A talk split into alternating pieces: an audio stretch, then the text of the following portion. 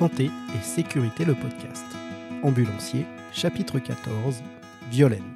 J'ai travaillé en ambulance de jour, en mission programmée uniquement les deux premières années en fait de ma vie d'ambulancière, euh, mais je n'ai pas trouvé cet enrichissement personnel et professionnel que j'attendais, à savoir euh, un petit côté d'adrénaline quand même et un petit côté humain. Je trouve que le côté humain euh, ressort beaucoup plus lors des prises en charge urgentes, non prévues, que des transports programmés, par exemple pour une consultation de diabéto, où le patient va considérer que nous sommes là, entre guillemets, en tant que taxi, en tant que chauffeur de bus, avec qui on n'a pas forcément d'interaction, de, contact.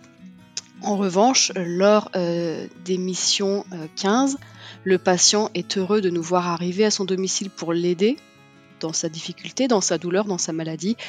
Et c'est vrai qu'il y a beaucoup plus d'échanges, il y a beaucoup plus d'empathie et je trouve que la prise en charge est beaucoup plus humaine dans ces moments-là, un petit peu en fait de détresse du patient.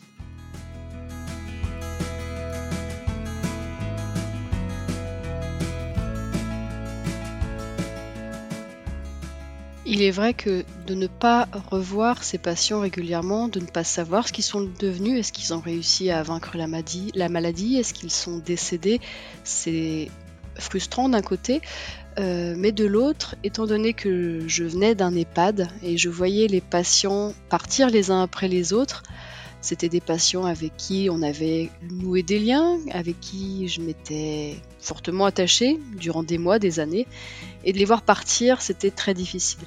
L'avantage justement de ce métier d'ambulancier, c'est de ne pas avoir le temps de s'attacher à son patient. Bien sûr, on peut s'attacher au patient, il peut y avoir des mécanismes de transfert qui sont mis en place.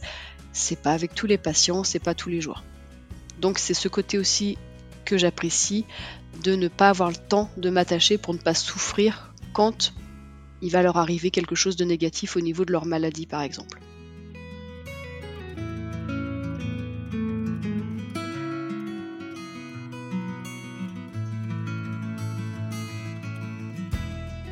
Pour moi, le métier d'ambulancier, c'est déjà vouloir prendre soin des autres, être euh, doté d'empathie et de valeurs humaines.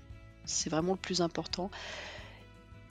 Peu importe l'ambulancier, qu'il soit ambulancier public, privé, qu'il fasse du VSL, donc du véhicule sanitaire léger, qu'il fasse du transport programmé, qu'il fasse euh, du rapatriement ou qu'il fasse des missions 15, euh, il faut vraiment euh, avoir de l'empathie et vouloir aller vers l'autre, prendre soin de l'autre.